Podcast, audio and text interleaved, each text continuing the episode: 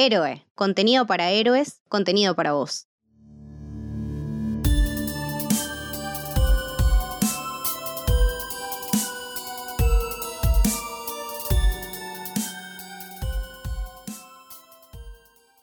Bienvenidos y bienvenidas a Misión Cero. Mi nombre es Julián, estoy con Nico. Buenas, ¿cómo anda Juli? Todo muy bien y finalmente, después de dos episodios, llegamos a la tercera entrega de este podcast y tal vez una de las más esperadas, tal vez una de las más pedidas y tal vez una de las más desafiantes para hablar, ¿no? Me, pone nervioso hablar de este juego y saber si voy a estar a la altura, si el episodio de este podcast estará a la altura de lo que no el juego sea en sí, sino lo que el juego representa no solo para los fans de Metroid, no solo para los fans de los Metroidvanias, sino para los fans de los videojuegos.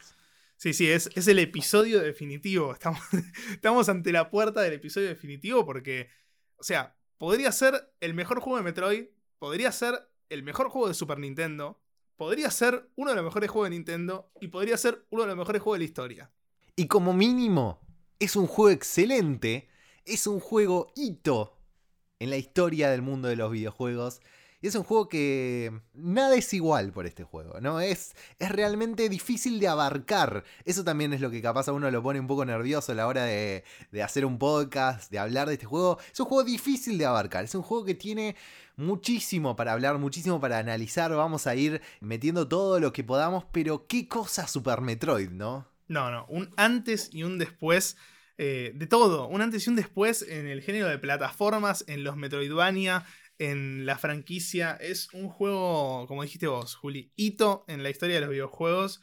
Y chao, mira la introducción que estamos haciendo. Vamos a tener que estar a la altura, Juli. ¿eh? vamos a hacer lo que podamos eh, para un juego así. Vamos a, decir lo que tenemos para decir, no, como dijimos en el primer episodio, no nos la vamos a dar de hiper expertos eh, en Metroid, en Super Metroid, en nada de esto, sino simplemente fans del juego, fans de la franquicia, con la mayor cantidad de datos y análisis posible. Pero si estamos haciendo una introducción de este calibre, ¿por qué, Nico? ¿Por, qué tenemos que hablar así de Super Metroid? Porque es, es muy amplio. Para empezar, es, eh, es el juego que, que marcó todo, por así decirlo. En el primer capítulo de este podcast empezamos a hablar de lo que generó Metroid a nivel legado, ¿no? Lo que generó en la creación del género Metroidvania, las cosas pioneras que fue introduciendo en los videojuegos, la introducción de algo más cinematográfico al videojuego como, como medio de, comunicación audiovisual, todas esas cosas son las que se quisieron, y, repito la palabra, son las que se quisieron implementar en Metroid, pero en Super Metroid se pudieron implementar. Claro. Esa es la diferencia. Es el momento donde el deseo deja de ser una experimentación y se vuelve realidad.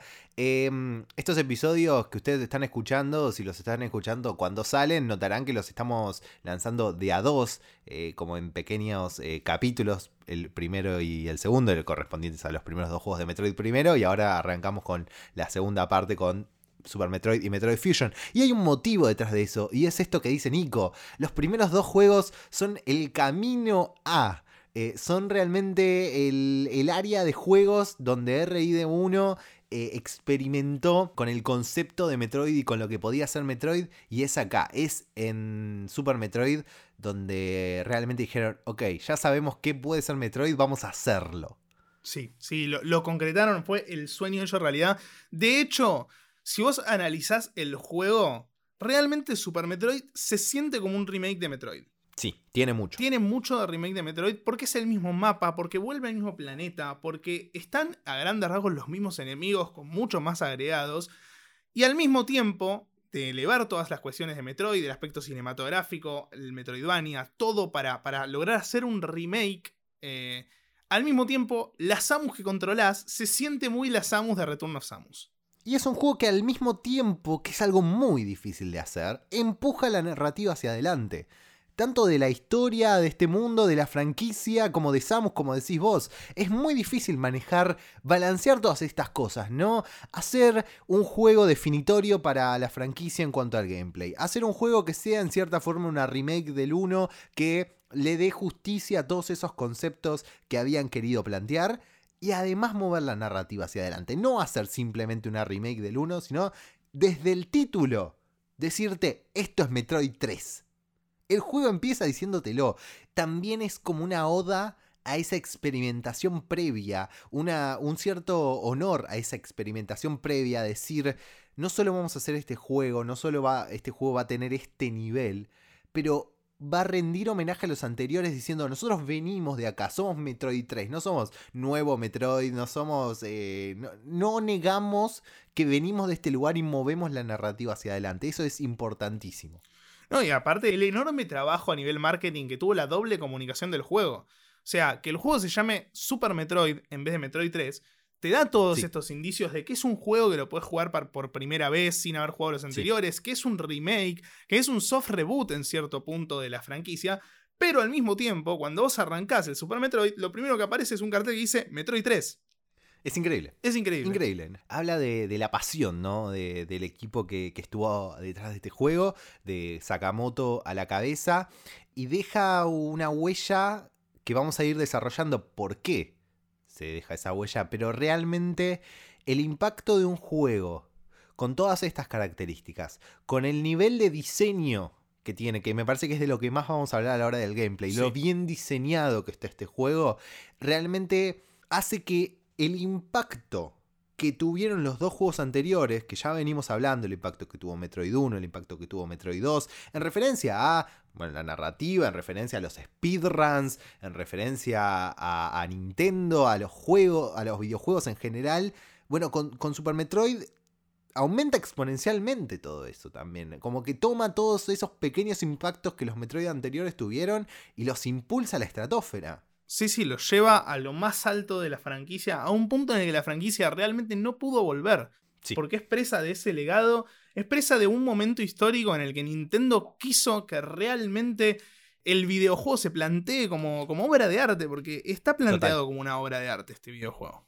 Ahí reside mucho de lo que vos mencionabas de, bueno, el mejor juego de Super Nintendo, el mejor juego de Nintendo o uno de los mejores juegos de la historia en conceptualizarlo como una obra de arte, en conceptualizar una filosofía que tiene Nintendo a la hora de hacer videojuegos, ¿no? Realmente el, approach a cómo realizar un juego, a cómo las personas que trabajan en Nintendo eh, tratan de empujar los límites de, la cuestión artística, de realmente tomárselo como un arte, no como la, comercialización de un producto y nada más, o buscar el juego que venda tanto más, sino realmente decir, ¿cómo podemos hacer un juego que sea divertido, que sea estos conceptos, que sea mejor? Sí, tal cual. Es, algo que, caracteriza creo que a Nintendo. Incluso hoy en día con la Switch lo sigue haciendo de, buscar ese, ese lado...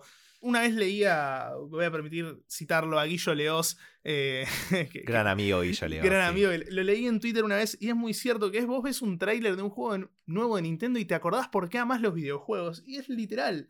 Porque el amor con el que hacen los videojuegos, esa esencia casi indie que tiene, que tiene detrás Nintendo, es lo que los caracterizó durante toda su historia y lo sigue haciendo en Switch. Y creo que Super Metroid es otro exponente más de esa visión llevada a su máxima expresión. Para ir desenredando un poco. Todos estos conceptos que estamos tirando sobre Super Metroid, hay que meternos con la historia del juego. Tal vez la historia más eh, particular de desarrollo de un juego de Metroid. El episodio pasado habíamos terminado en 1991 con el lanzamiento de Metroid 2 en Estados Unidos y con que Yoshio Sakamoto, si bien no había participado en el juego, se había sentido inspirado por su final. Pero si miramos el año previo, 1990, encontramos que Sakamoto en realidad no estaba muy feliz con su posición, estaba lanzando juegos tipo el Balloon Kid para Game Boy, que era un spin-off de Balloon Fighter, y trabajando en ese tipo de títulos, hasta que llega el verano de 1991 y Makoto Kano, el diseñador de los juegos previos que por entonces era jefe de Sakamoto, se lo lleva de viaje de negocios a Seattle, donde en ese momento estaban las oficinas de Nintendo of America. En un momento del viaje, el equipo de Nintendo se lleva a Sakamoto de compras Y cada vez que cruzan a alguien en la calle le dicen, che, este es el tipo que inventó Metroid. Y todos conocían el juego. Y todos lo celebraban a Sakamoto por ser el creador de Metroid. Acá empezamos a ver que había un doble motivo para Kano en llevar a Sakamoto a Estados Unidos. Quería mostrarle lo popular que era Metroid en ese país y así convencerlo de un proyecto. En el medio del viaje le dice, Sakamoto-kun, hace un Metroid para Super Nintendo. Yo creo los entornos, pero por favor hagamos este juego. A partir de ahí, el desarrollo no va a ser muy fluido. Primero Sakamoto tuvo que insistir medio año para que Nintendo aprobara el proyecto. Porque como medio mencionamos ya en el episodio anterior, si bien esos juegos habían vendido y si bien habían sido muy bien recibidos por la crítica, no habían sido precisamente un éxito los juegos anteriores. Sin la aprobación de Nintendo, igual ellos empiezan a trabajar, pero la producción real del juego no va a empezar hasta agosto de 1991. En el primer episodio mencionamos que el equipo de RID1 estaba más orientado al diseño que a la parte tecnológica del desarrollo. Gunpei Yokoi siempre insistía en que la gente que trabajaba con él no supiera mucho de programación porque eso causaba que dijeran que algunas cosas que, que se imaginaban eran imposibles de hacer antes de incluso probarlas. Pero Sakamoto, por otro lado, contó que a la hora de trabajar con la Super Nintendo y con un hardware más complejo, se dio cuenta de que iban a tener que saber algo de tecnología para poder indicarle a los programadores qué hacer y tener una visión firme de cómo funciona el sistema. De los dos años y medio de desarrollo que tuvo el juego, el primero fue todo de aprendizaje sobre la Super Nintendo. Y acá hay, un, hay todo un tema que venimos hablando de la industria en crecimiento, ¿no? La industria en, contexto, en un tiempo en el que todo era aprendizaje, nada estaba dicho, tenían que aprender cuáles eran los límites del hardware, hasta dónde lo podían llevar. Era una época muy, muy movilizada para Nintendo, sobre todo para Nintendo de América, porque en este contexto se dio la gran guerra de las consolas, llamado Console Wars, un periodo en donde Sega, con, la Sega Mega Drive o Sega Genesis como, como la conocimos acá, irrumpió en el mercado y le generó una competencia muy fuerte a Nintendo. ¿no? Estaba esa, esa campaña de Sega Sega does what Nintendo don't. Lo que Sega hace lo que Nintendo no. Era la campaña en su momento de Sega. No vamos a hablar tanto de ese episodio porque es muy amplio, es muy extenso. Podemos recomendar, si quieren, el podcast Modo Historia, un podcast argentino sobre la historia de los videojuegos que es excelente. Así que si quieren saber más de las console wars, pueden ir por ahí. En ese contexto de las console wars, en nuestro país quizás no llegó tanto la Super Nintendo porque la tenían más que nada quienes podían importarla, quienes podían comprar de afuera, pero acá, así como hubo muchas consolas clones de Family en su momento, llegaron muchas consolas clones de Mega Drive, de Sega. Entonces, la generación de los 16 bits eh, en nuestro país y en gran parte de Latinoamérica llegó más por el lado de Sega que de Nintendo, y eso quizás hizo que acá juegos como, como Super Metroid no tuvieran la, la, llegada que internacionalmente tuvo. Sí creo que después hubo, corregime si me equivoco, un, un boom de juegos como Super Metroid de la mano del tema de la emulación, ¿no? Eh, yo recuerdo que la primera consola que emulé fue la Super Nintendo y que uno de los juegos que, jugué fue Super Metroid. Creo que ya hacia finales de los 90, unos años después de que este juego ya había salido, en Argentina se empieza a recuperar un poco el tema de Nintendo, justo cuando no le rinde porque la posibilidad económica del país no permitía que alguien se compre una Nintendo 64, pero sí hay como una awareness de los juegos de Super eh, Nintendo gracias a, la emulación. Sí, y también tiene que ver con que Super Metroid puntualmente, y acá lo enganchamos con lo que veníamos hablando, al haberse tomado todo esos, esos tiempos, ese primer año de descubrimiento de la Super Nintendo, es un juego que explota el hardware a niveles muy grandes, que es un juego casi de final de, generación, porque sale en 94, a dos años antes de que salga Nintendo 64, pocos años antes de que salga la PlayStation, y queda como medio ahí eh, en un limbo entre la llegada del 3D y en los últimos momentos del 2D.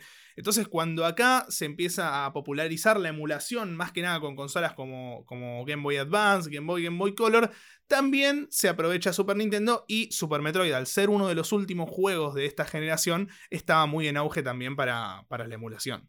El desarrollo de este juego estuvo llevado a cabo obviamente por Sakamoto como director, Kano como productor, también sumaron a Tomomi Yamane como diseñador principal, y dijo Sakamoto que cuando fue hora de hacer otra secuela, esta vez para la Super Nintendo, realmente queríamos ver qué tan lejos podíamos empujar la consola para generar mayor poder de expresividad y agrandar la apariencia del mundo.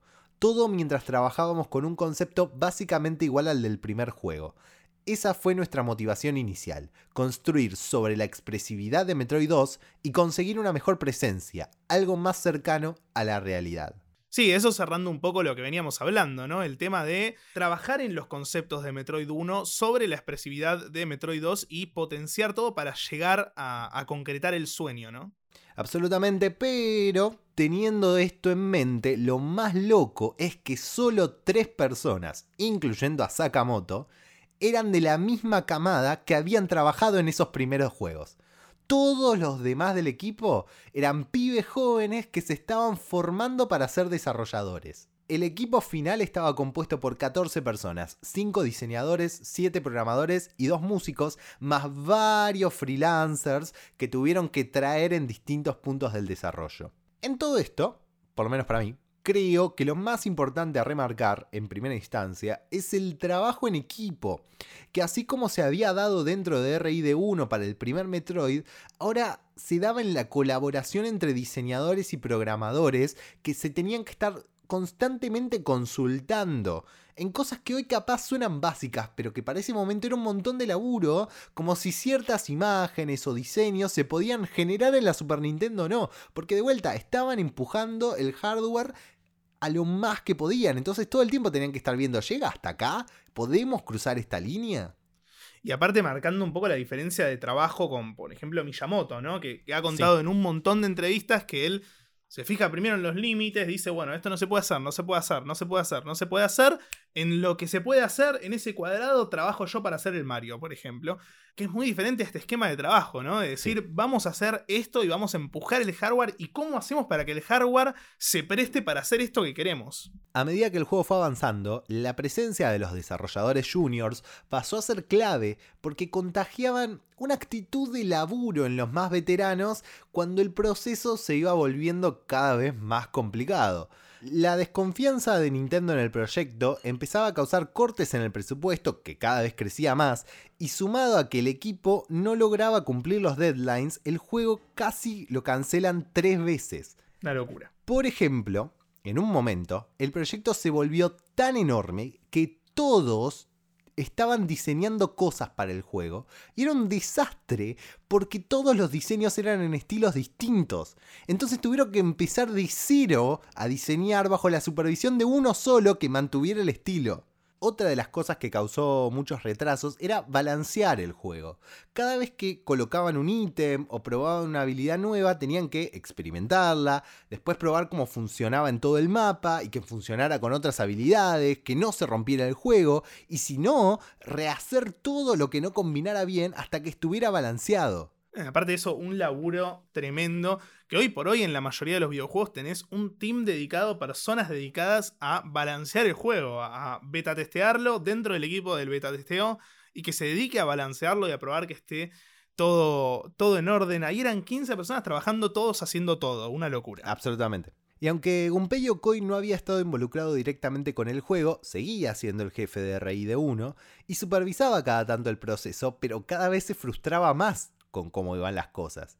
Finalmente el tema no dio para más y les puso un último deadline o todo se iba a ir al tacho.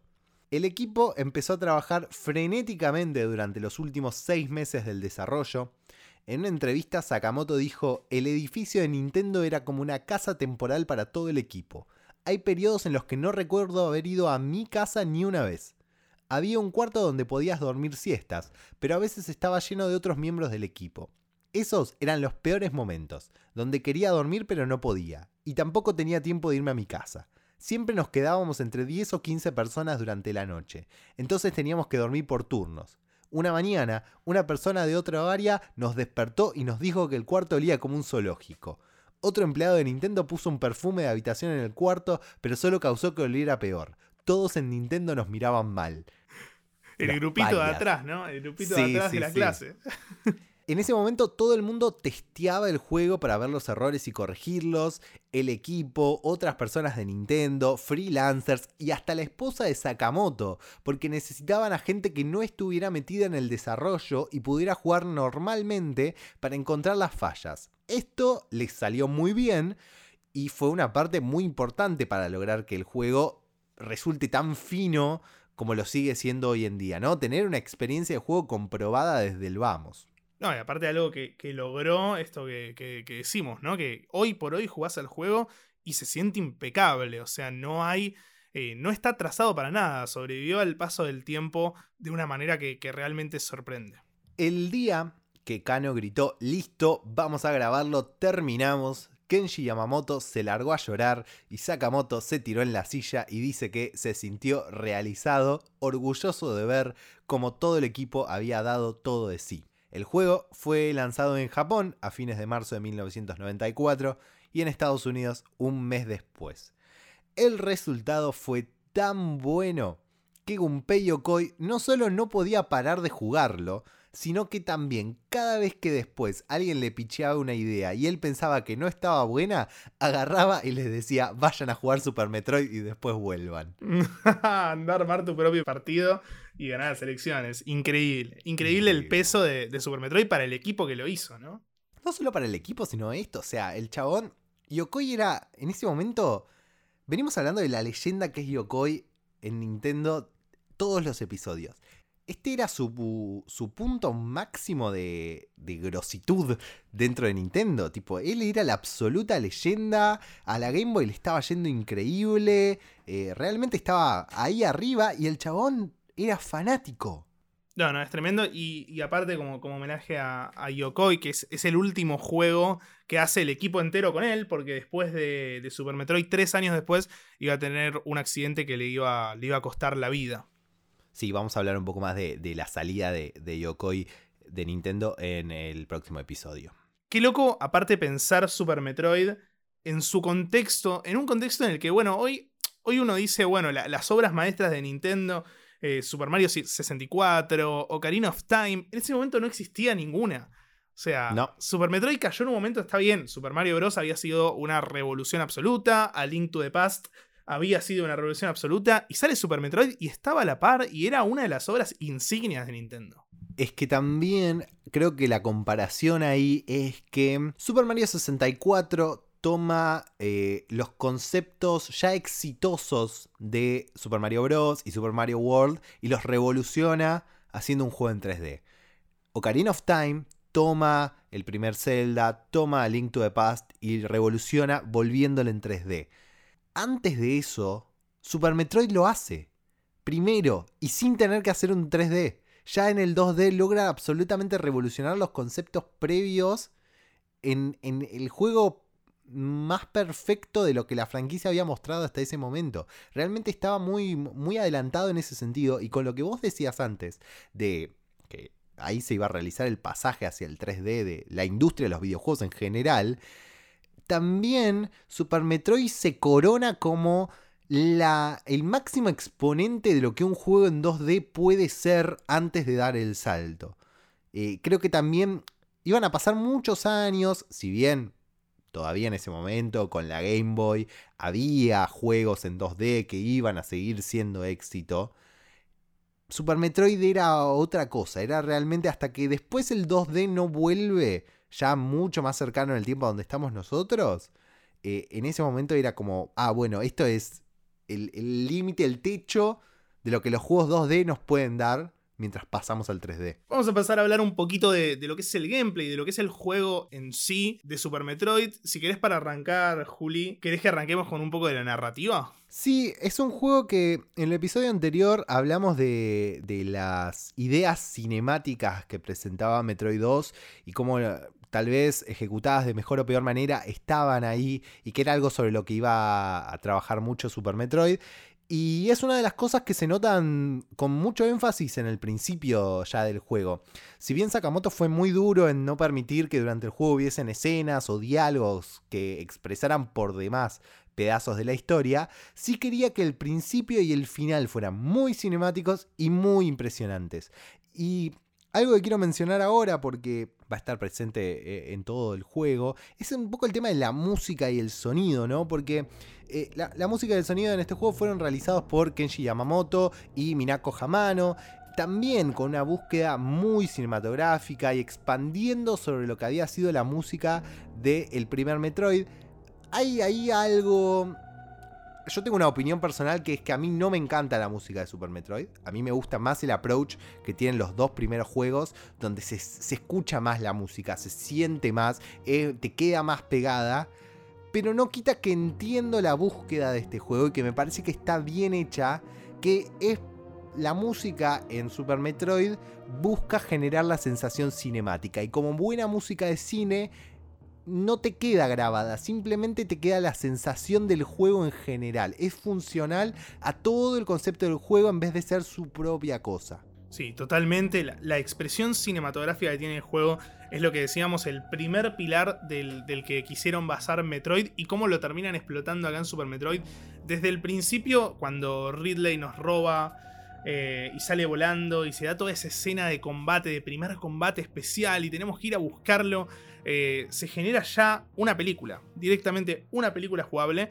Ni hablar de que el juego empieza, o sea, un poco también esto que decíamos de ida y vuelta entre el soft reboot y la continuación, empieza contándote todos los hechos previos de los dos juegos anteriores con cinemáticas nuevas, o sea, traduce escenas de los primeros juegos a las cinemáticas de una consola como Super Nintendo y te cuenta todo lo que pasó antes y te dice, bueno, yo salvé al mundo, está todo bien, salvé al primer Metroid, lo traje acá para que investiguen. Te tira el dato de que capaz los crearon por, con buenos motivos, que va a ser algo muy importante hacia adelante en la franquicia. Y te tira todo eso y vos ves, cuando llegás a, a ese centro de investigación donde empieza el juego, y ves todo roto, que además es la tapa del juego, pero roto el lugar. Y vos ahí empezás a decir, ah, se fue toda la mierda. Es tremendo la sensación es increíble. No, no, es, es increíble. Eh, y aparte, cómo el juego te va llevando por una progresión de, de, sensaciones, de sentimiento, de ambientes. Eh, porque estás recorriendo el mismo mapa que el primer Metroid, pero está cambiado. O sea, se siente el paso del tiempo, se sienten los agregados, está la nueva parte de Wreck Ship. Eh, como que tiene, tiene toda esa, esa progresión narrativa en el ambiente. Y, también que cada vez que te encontrás con un lugar del 1, si, si venís jugando o si jugaste a los anteriores, está como esa cosa nostálgica, ¿no? Que, te pega y decís, fa, acá, yo me acuerdo, yo, yo, arranqué el juego acá.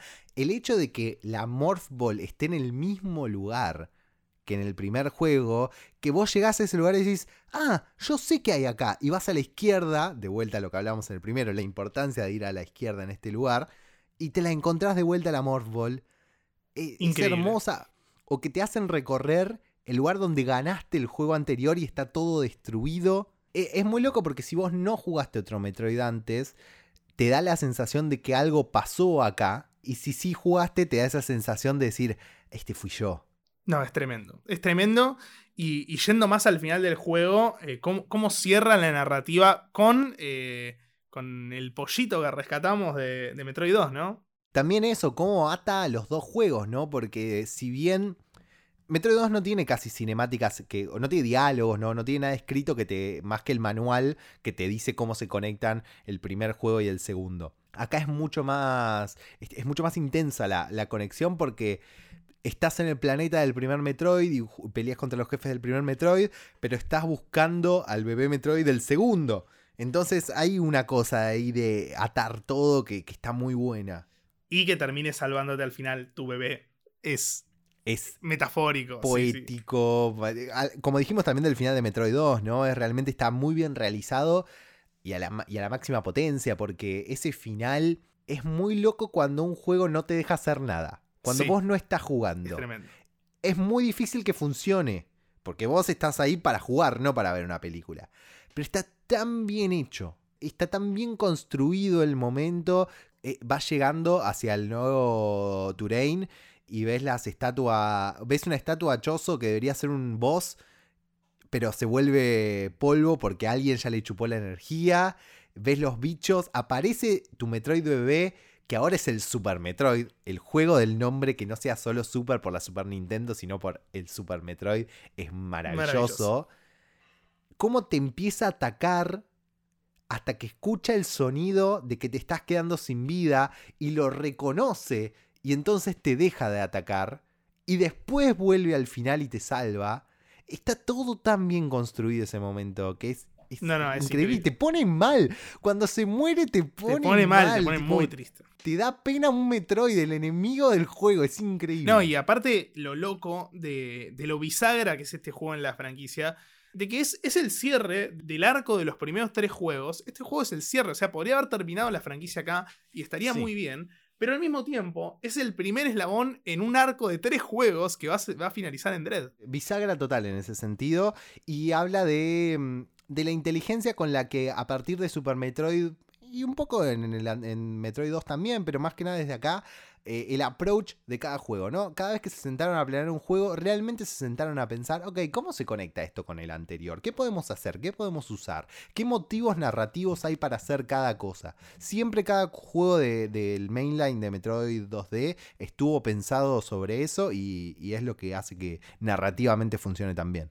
Y yéndonos al otro pilar que habíamos hablado en el primer episodio, que habíamos remarcado que lo que buscaba Metroid era un poco la, la adaptación cinematográfica al videojuego por un lado y la búsqueda de, ese- de esa mezcla entre exploración y plataformas que genera el Metroidvania, termina de explotarlo también porque la complejidad del Total. mapa, la espectacularidad del mapa, eh, este juego junto a, a Symphony of the Night, el Castlevania que, que iba a salir en 1997, son los dos juegos que terminan eh, creando literalmente el Metroidvania. O sea, El género, sí. sí, o sea, en Metroid hablábamos de que eran los primeros pasos, de que era lo que llegó a crear este género, pero Super Metroid y Symphony of the Night son los dos juegos que eh, crean este género, que lo llevan a la expresión que es ahora. Y en parte es por la espectacularidad que tiene el mapa y lo bien construido que está y cómo te obliga a ir de un lugar al otro, las puertas. Es realmente una experiencia increíble jugar en este mapa. Y ahí nos empezamos a meter en estas cosas que decimos que son buen diseño, ¿no? Porque por un lado, el upgrade más importante que creo que da este juego con respecto a los anteriores es el mapa, y no, no digo el mapa en su diseño, sino la posibilidad de tener un mapa mientras Sí. jugás, que era algo que a los otros dos, pero les faltaba todo el tiempo, o sea, son imposibles de jugar sin ver un mapa en internet. Este juego, yo soy un mal jugador y usé mucho el mapa. Vos que sos un buen jugador lo usaste un poquito. Y un muy buen jugador creo que se puede dar manía, o que tenga más tiempo que nosotros capaz. Sí. Se puede dar manía sin usar ningún tipo de mapa, ni video, ni ayuda, ni nada. Eh, porque los, los elementos están. Sí, los elementos están y también tiene que ver con, con Nintendo adaptándose un poco al paso de los años, ¿no? Como que Sí. ya no tenía sentido que el juego no tuviera mapa, porque ya no estábamos en, en el oche- en los 80 y ya eh, era, era otra la historia de los videojuegos y era otro el contexto y ya no tenía sentido que la exploración pase por no tener mapa y tener que acordarte, más que exploración de memoria, porque era acordarse, hacer tu propio mapa. Eh, en este sentido, ya Metroid toma de cuenta que, el mapa no es un factor cambiante en el juego y te lo da que va a ser algo que, en la franquicia se va a quedar. Y a la vez lo adapta, ¿no? Un poco esto que siempre dijimos, que los cambios eh, en la industria, en el hardware, siempre se van adaptando a los conceptos del juego. Es un mapa que tampoco es hiper explicativo, que no te revela todo lo que tenés que saber, eh, sino que es lo justo y necesario que necesitas para ubicarte, para encontrar cosas. Sumamos a esto herramientas como va a ser el visor de rayos X para encontrar eh, caminos escondidos o elementos que, que capaz estén ahí dando vueltas. Muy útil para los que les gusta completar los juegos al 100% o si en algún momento estás muy trabado. Eh, hay como ideas de... y- a la vez que sea algo opcional. Que el mapa también es algo opcional en el juego porque vas a las estaciones y lo cargas si querés. O sea, hay una idea de balancear ahí que dar la oportunidad de tener ayudas en la exploración no quite la diversión de explorar. Tal cual. Ese, el mapa llevado al extremo. Como dato de color, este fue el primer cartucho de Super Nintendo que, pesaba 24 megas. Es el primero que tuvieron que hacer un salto así. Y tiene que ver con el mapa, tiene que ver con, con, lo grande que es el mapa, con las texturas que tienen que cargarse al mismo tiempo y que termina creando este mapa tan bien diseñado como, como decías vos, Juli. Es un juego que, que lo otro que tiene, ya que estamos hablando del mapa y de la exploración, es en general, diría que un 90-95% del juego muy sutil para hacerte saber a dónde tenés que ir. Hay algo en el diseño del juego, sea porque ya estuviste en un lugar donde viste que vas a necesitar algo que todavía no tenés, o porque hay una zona que te quedó sin explorar. Hay como pequeñas cosas casi inconscientes que el juego te va quedando que cuando te fuiste hasta Norfair y conseguiste un upgrade como las High Jump Boots, decís, ah, ahora tengo que ir acá, donde ahora puedo hacer esto otro. Y te llegas solo. No hay un. No, no hay un. Que Metroid después lo va a tener en otros juegos. No hay un puntito en el mapa diciéndote ahora anda acá. Claro. No hay un cartel, no hay una persona que te diga ahora hace esto. Vos lo sabes. Inconscientemente el juego ya te lo hizo saber. Ojo, hay partes del mapa, lo hemos charlado, Maridia, el, nivel acuático, no cumple esas reglas. Yo he visto reviews que dicen que esto es un poco a propósito, que la idea de Maridia es un poco que vos apliques todo lo aprendido y todas las habilidades que conseguiste para sobrepasar algo.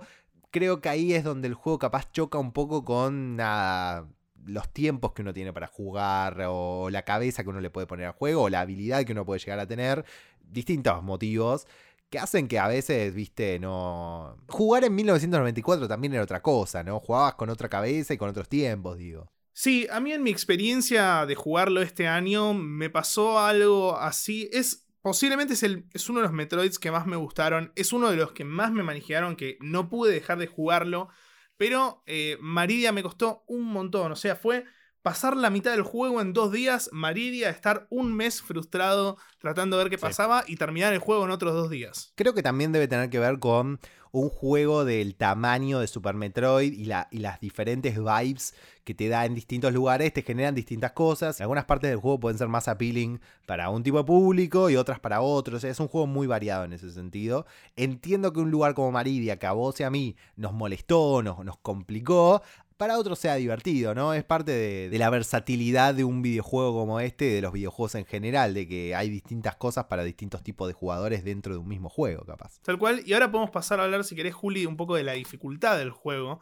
Y creo que tiene que ver con esto, por eso saco el tema, porque es un juego que está muy bien adaptado al contexto. Es un juego que entiende que no podía ser tan difícil como, lo, como los anteriores dos en cierto punto. Y agrega este, este, tipo de cosas, agrega el mapa, como ya dijimos. También agrega una habilidad que es visor de rayos X, que cuando la tenés ya te facilita un montón saber dónde hay lugares secretos, por ejemplo, porque podés verlo con, con solo apretar un botón.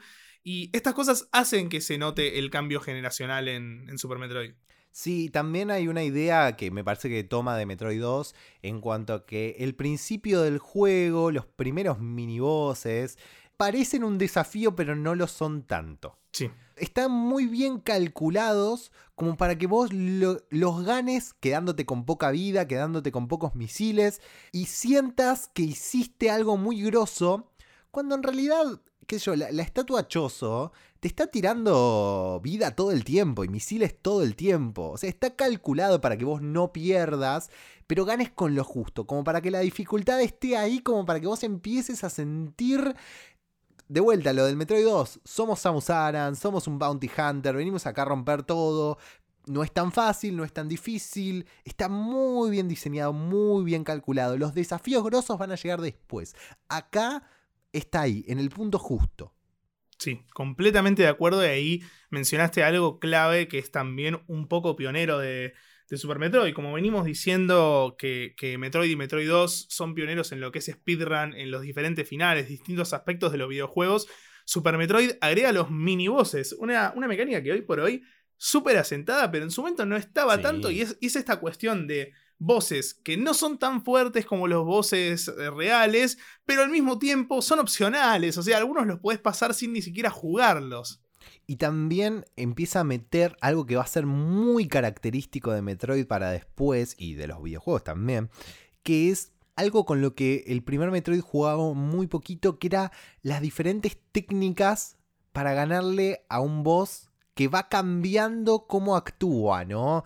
Que no siempre, que, que no es igual toda la pelea, que la pelea va cambiando, que como vos te acercás a esa pelea o la desarrollás es puede ser de distintas formas hasta que le encuentres la vuelta. No, no es lo mismo pelear contra ninguno de los minibosses, contra Clyde, contra Ridley. Todos tienen sus, sus tropes y, y todos y vos podés encontrar tu forma de pelearles. Y eso es algo que está muy bien desarrollado en este juego. Otra vez volvemos a insistir con las relaciones souleras con Super Metroid, ¿no? Y la inspiración en, todos estos temas de, de, vivir tu experiencia casi como si fuera en primera persona, no en el aspecto visual, sino vivir la experiencia. Y hay algo ahí en cuanto a el diseño artístico también de, del juego en general y, sobre todo de los bosses, que es esta cosa de que mientras les vas peleando se van como desarmando, ¿viste? O vas viendo... Es tremendo. Tenés una, tenés una referencia visual de que los estás hiriendo, eso está buenísimo. Para mí el, punto máximo de eso es cuando peleas contra Crockmeyer, que primero la, la mecánica de que lo tenés que empujar a la lava es excelente y que después te salta del otro lado con un montón de huesos. No, es tremendo. Ese plot twist es excelente, pero hay un nivel de detalle en este juego que si vos mirás la lava abajo, ves las burbujas de del cuerpo de Crockmeyer moviéndose de una punta a la otra de la habitación y se refleja no solo en los villanos, sino en Samus misma. Cuando estás en el agua, ves las burbujas que salen del traje, las distintas posiciones en las que el, sprite de Samus se pone, dispara, salta. Hay un nivel de detalle en este juego. No, no, es impecable. A nivel visual está muy cuidado el juego. También agrega la animación de, Game Over de Samus, que, también es muy, muy importante. A nivel animación eh, y, explota de todos lados este, este sentido noventero, ¿no? El juego, a nivel visual explota en noventas y explota en Estados Unidos. Explota en esas dos estéticas a morir. De hecho, eh, si ustedes googlean el logo de Kiss, por ejemplo, eh, van a encontrarlo muy similar al logo de, Super Metroid. Y eso es porque, porque buscaban una estética medio por ese lado, medio para el tryharder estadounidense, que era su, público objetivo. Hablando del, del tryharder, ¿no? Creo que estamos de acuerdo. Lo, dijimos antes, es un juego que envejeció muy bien, es un juego que todavía es absolutamente rejugable. Creo que coincidimos en que hay un, un spot, uno o dos spots donde el juego no sé si es que envejeció mal o que hay una mecánica que nunca estuvo del todo bien. Y es el maldito wall jump. No, ¿cómo lo di? Es, el boss más difícil del juego, es hacer el wall jump. Es hacer el wall jump. Tenés, por un lado me parece, metiendo más monedas en el tema de la cinemática, me parece brillante que tanto el wall jump como el salto con speed boost eh, que es otra de las mecánicas que agrega este juego, el Speed Boost, algo que va a ser clave para la gente que hace speedruns. O sea, decime si este juego no estuvo pensado para los speedruns, que tiene una mecánica que es un Speed Boost. Tremendo. Pero te lo enseñan tanto esto como el Wall Jump eh, estos animalitos. Muy bueno. Que son los únicos seres eh, no. No hostiles. No hostiles del juego que te enseñan a usar una mecánica que después va a tener relación en Fusion y después lo vamos a ver. Es increíble ese uso. Aún así el Wall Jump es una mierda y es imposible de hacer. Es imposible. Yo tengo una teoría muy fuerte. Creo que en el 94, y espero si, hay, si tenemos oyentes que lo hayan jugado en 1994, me gustaría que, nos manden un mensaje y que lo, que lo comprueben. Pero el wall jump está muy pensado para hacerlo en la misma pared en la que estás. Tipo, ir saltando en la misma pared internamente y generando que vos apretes en la cruceta izquierda, derecha, izquierda, derecha, izquierda, derecha para poder hacer ese salto.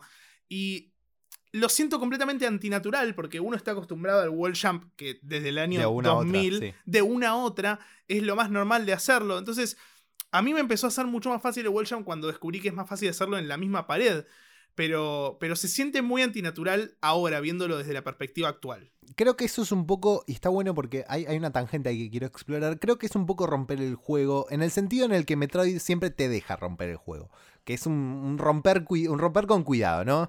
Porque los, bichos estos no te, te enseñan a hacerlo de una pared a otra. O sea, la, la, línea básica del juego es hacerlo de una pared a otra. Uno después como jugador encuentra que, che, mira, es más fácil si lo hago sobre la misma pared.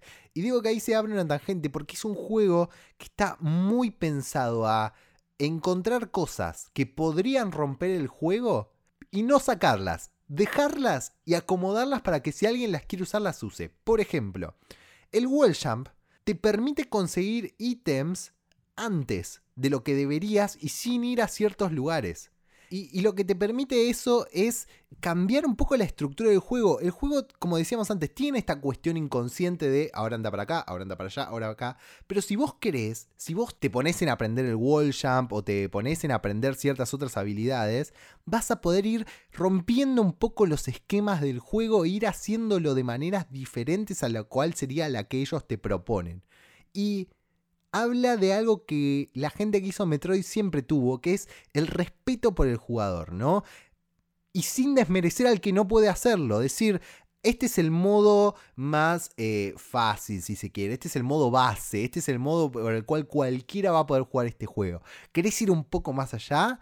Te damos todo para que lo intentes distinto. Podés jugarlo sin mapa, podés jugarlo sin rayo X, podés jugarlo yendo para donde vos quieras hasta que te topes con alguna pared que no podés, pero algunas vas a poder romper. Habla mucho del respeto por distintos tipos de jugadores. Sí, ni hablar, ni hablar. Habla mucho y también empieza a plantear esta cuestión de, que cada uno pueda hacer su propia aventura. Si bien eh, es cierto que, por ejemplo, tenés que vencer a Clyde antes que a Ridley, ahora son cuatro los bosses que tenés que vencer para llegar a la, a la Mother Brain.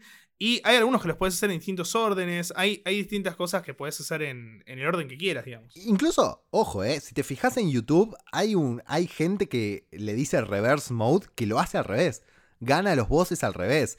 Es muy jodido, es muy difícil, tenés que hacer las cosas de una manera muy específica, pero busca en YouTube tipo Super Metroid Reverse Mode y hay gente que lo logra. Pero bueno, más allá de, todos estos, detalles que hacen que Metroid sea lo que es, es inevitable pensar en el legado que dejó este juego junto, también vamos a, reiterarlo, a Castlevania Symphony of the Night, que son los dos juegos que rompen todas estas estructuras. Super Metroid lo hace antes y generó algo muy fuerte en cuanto a Metroid. O sea, cuando salió Metroid Fusion, que, salió 10 años después, se preguntaba a la gente si era tan bueno como Super Metroid. Cuando salió Metroid Prime, se preguntaban si era tan bueno como Super Metroid. Y hoy por hoy sigue siendo una de las varas eh, a medir cuando sale un juego de Metroid por lo cerrado y lo completo que es el juego. Creo que la, la descripción del juego que suele más, más pegarle es que es un juego fino, es un juego conciso, es un juego que es muy difícil encontrarles estas fallas. De vuelta, la única que nosotros le encontramos es una mecánica que está un toque dura, pero no, no es una falla necesariamente del diseño del juego. Es un juego que es muy difícil decir, che, esto es malo en el juego. Y entonces, cuando tenés un juego de este calibre, cuando tenés un juego que, que tiene todo este desarrollo del que hablábamos, con tanto peso, ¿no? Con tanto laburo encima, con tanta pasión, con tantas horas, obviamente es un hito, obviamente te va a quedar marcado porque además es gente muy talentosa la que estuvo atrás.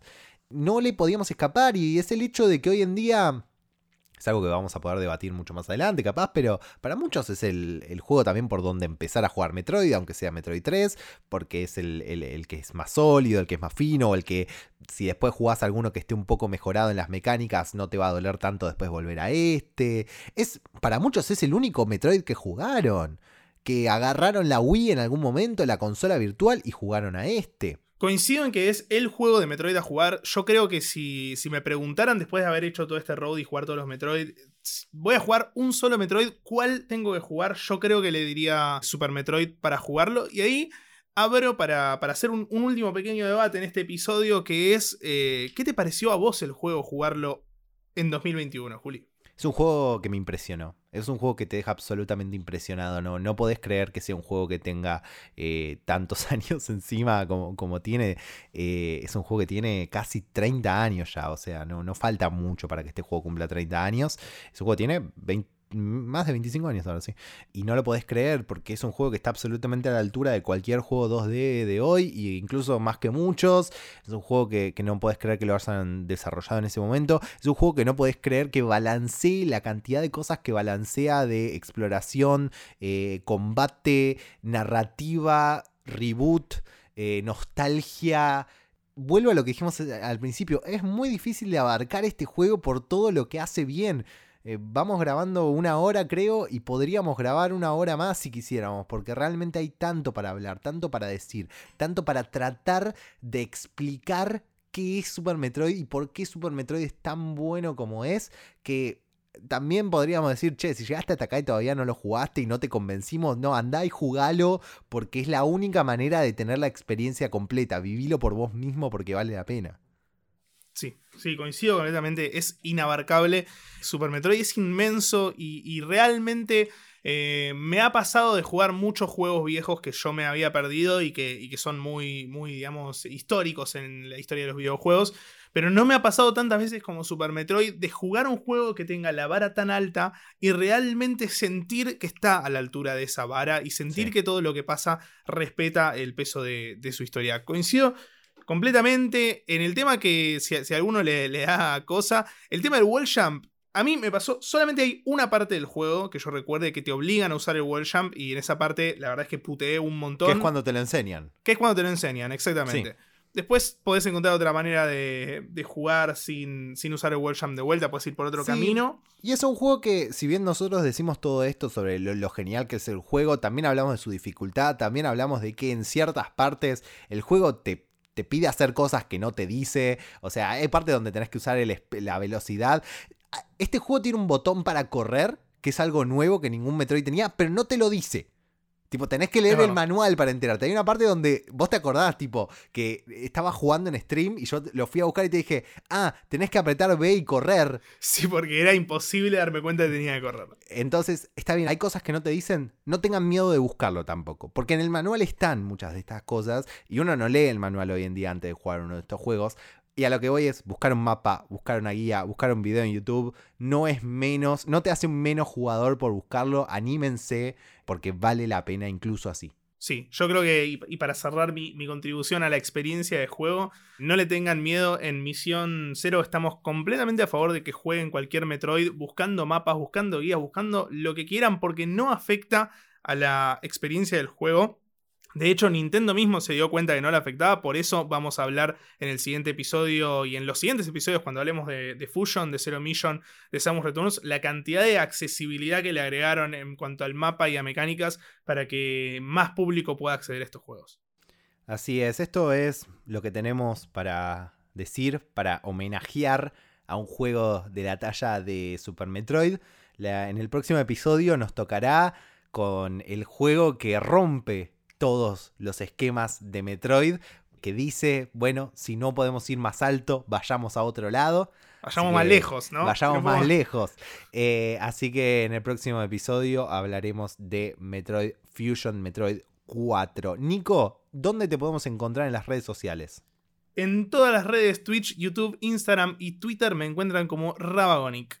Excelente, a mí me encuentran como arroba con K en Twitter. A Héroe, la productora, la encuentran en Twitter e Instagram como arroba Soshéroe. Recuerden que si les gusta este podcast, si les gusta cualquiera de los podcasts de Héroe o los streams que hacemos, pueden ayudarnos, apoyarnos, bancarnos, suscribiéndose al Club del Héroe. En las redes sociales van a encontrar más información al respecto. Esto ha sido un nuevo episodio de Misión Cero y nos encontramos en la próxima misión.